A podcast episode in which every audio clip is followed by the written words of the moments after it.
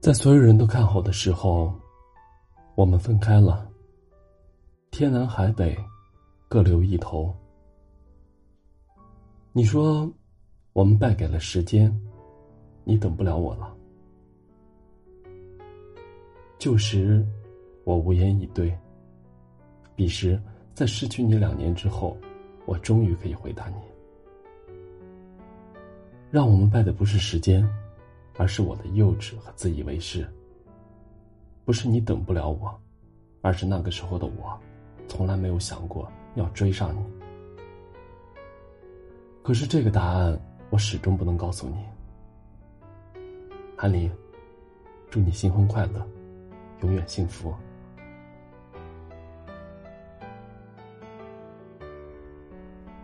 国庆之后，大志来到成都找我。阴雨绵绵，他一身黑色的风衣，风尘仆仆，站在机场前，像是旧电影里的许文强，满脸沧桑。他的眼眶通红。老周，你有酒吗？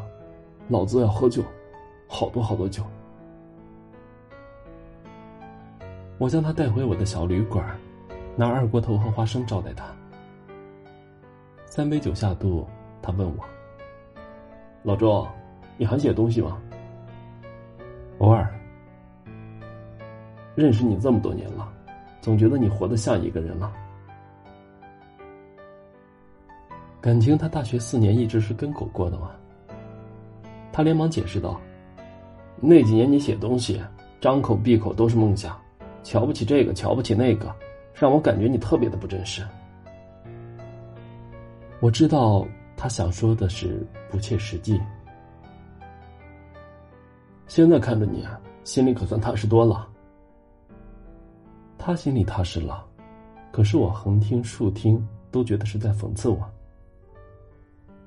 你当年要是有一半的踏实啊，韩林也不能跟你散了。他喝得满脸通红，我操！你心里不舒服，非要给老子添一把堵是吧？我拿着筷子指着他，没没有没有，我就是实话实说。你一个大男人有手有脚，不出去工作，就靠女人养着，满口的理想主义。不是我打击你，你写的东西真的是没法看，再写十年你也成不了韩寒。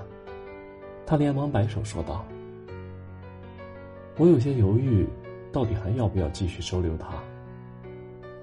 不过你们分开也怪我。”当时韩林跟汤月诉苦，要不是我多说两句，你们也不能散了。我瞳孔一怔，你说什么了？他拍着我的手背，我就说他长得又不丑，工作又好，就算找不到富二代，找个有房有车的也没问题啊！干嘛非要守着一个吃软饭的家伙？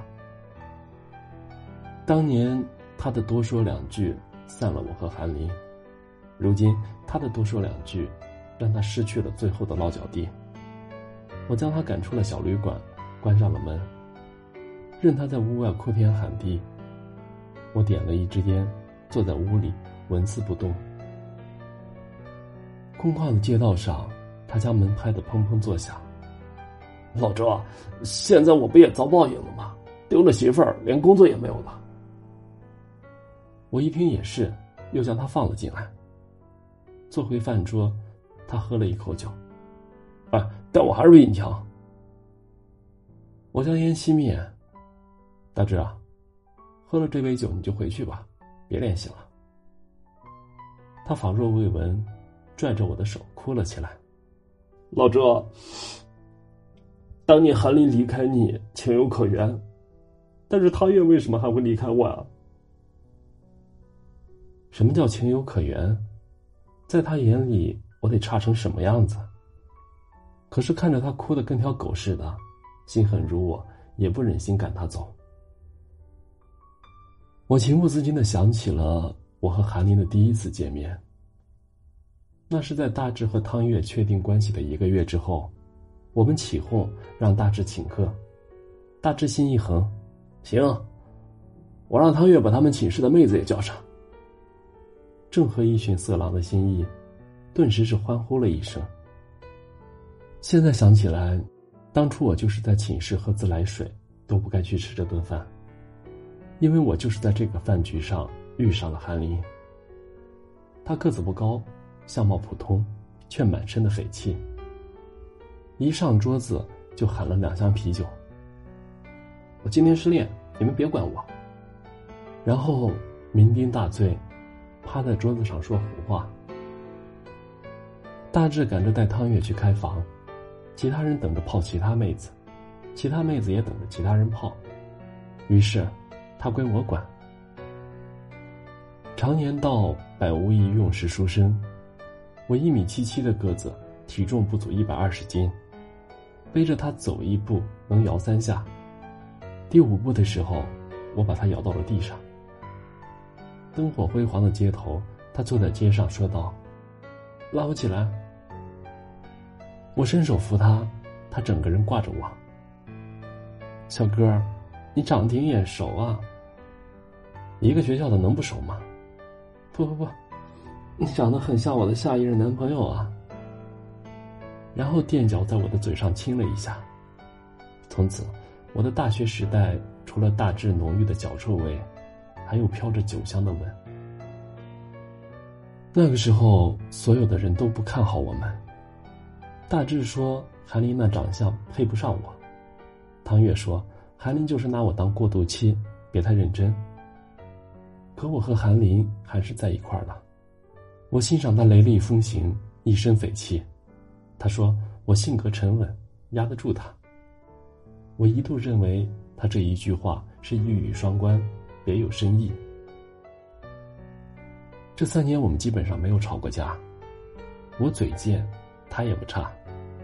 汤月和大志说：“我们真是瘸子遇上了瞎子，天生一对儿。”我俩沾沾自喜，当做褒奖。大学毕业之后，汤月和大志选择了北上，我和韩林选择了南下。那个时候，我俩窝在小胡同的四合院里，厨房和厕所都是公用的，兜里揣着父母补贴的三千块钱。我们躺在床上，望着高高的房梁。幻想着未来的日子。他说：“以后我们生两个孩子还是一个？”我说：“只要是你生的，都行。”他靠在我的怀里大笑。我们都相信日子会越来越好。然而，职场上的尔虞我诈，同事们之间的勾心斗角，打了我一个措手不及。这里没有肝胆相照的朋友。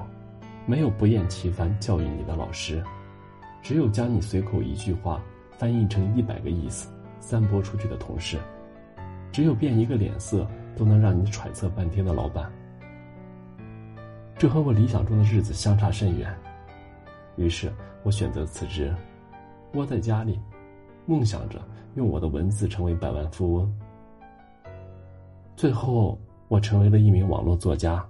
成为了千万码字工中的一员。现实总是与梦想背道而驰，没有人看我的书。每个月辛辛苦苦写几十万字，却只能靠几百块的全勤度日。我越来越穷，而性格开朗的韩林却在职场混得越来越好。不到一年，月薪已经近五千了。他从来没有抱怨过。可是我的性子越来越暴躁，他坐着是错，站着是错，回来是错，不回来更是错，甚至连呼吸都能是错。我疑神疑鬼，老是问他：“你是不是看不起我？”他总说没有，而我从来不信。终于在一个深夜，我在巷口看到一辆白色的小轿车送他回来，我说。你是不是看不起我？想找个有钱的？早点说，这顶绿帽子老子不戴。他最终爆发了。我他妈要图钱，最开始我就不会选择你。可是这些年你都做了些什么？你要追梦，我支持你；你有情绪，我忍。可是我加班到现在，你不闻不问就算了，还怪同事送我。你不爱我就直说，找什么借口呢？对我他妈就是不爱你，就是烦了。姓周的，你他妈再说一句！韩林，我不爱你，看着你就烦。他踩着三厘米的高跟鞋，转身就走。我在屋里骂：“你走，有脾气一辈子都别回来！我求你一句，我就不是男人。”后来，他说，他就坐在四合院的门口，但凡我有一点追他的意思，出门就能看见他。可是整整一夜，他靠着柱子都睡着了，都没有等到我。他那个时候一定很难过，因为时隔多年提起这件事儿，他的眼睛依旧一片通红。大志听完之后一拍大腿：“你俩分开还是怪你，怪不得我。”我将酒一饮而尽。片刻之后。我俩都沉默了。良久，大志突然笑了：“哼，你知道汤月为什么跟我分手吗？我那么努力工作，就想养着她，不让她在外面受委屈。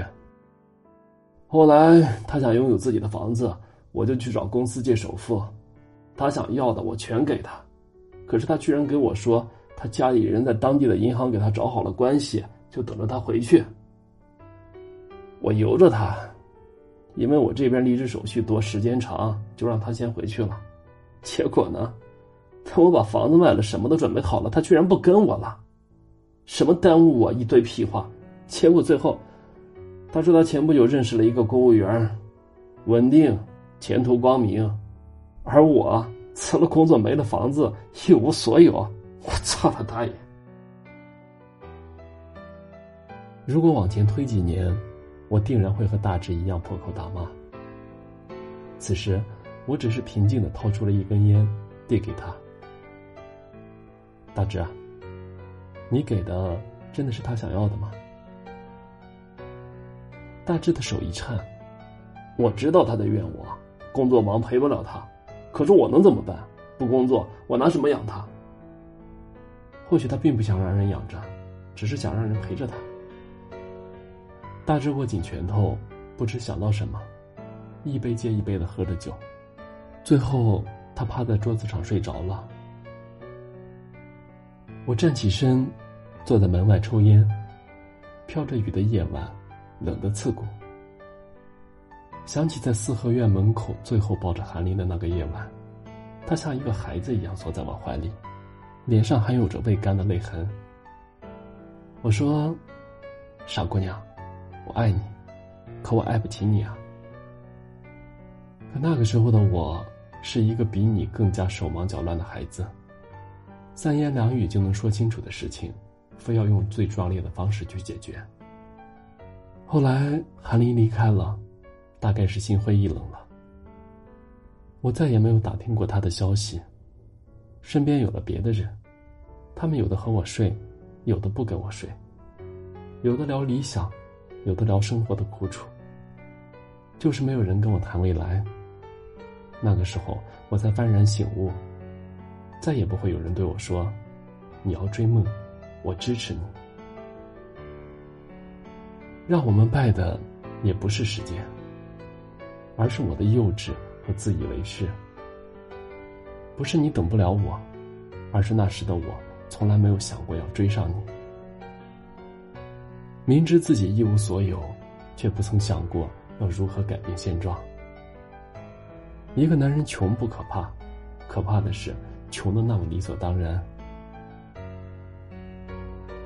后来，我不再写作，跟父母朋友借了钱，开了这家小旅馆。韩林，在失去你的两年后，我终于长大了，但却为时已晚。晚到只能看着你身旁的别人，说一声：“韩林，祝你新婚快乐，永远幸福。”我感觉此时眼睛里有东西要掉下来，可想起这个月的贷款还没有着落，哪有资格哭？赶紧擦了擦眼泪。婚宴的最后，韩林拿着酒敬我。如果是光倒退那天你会不会出来追我？我没有回答他因为这个假设没有意义。在我最幼稚的年纪遇上了最好的他在我可以扛起风雨的时候他却已经嫁给了别人。而我所有的成长却又都是因为失去了他。我端起酒杯回敬他一饮而尽。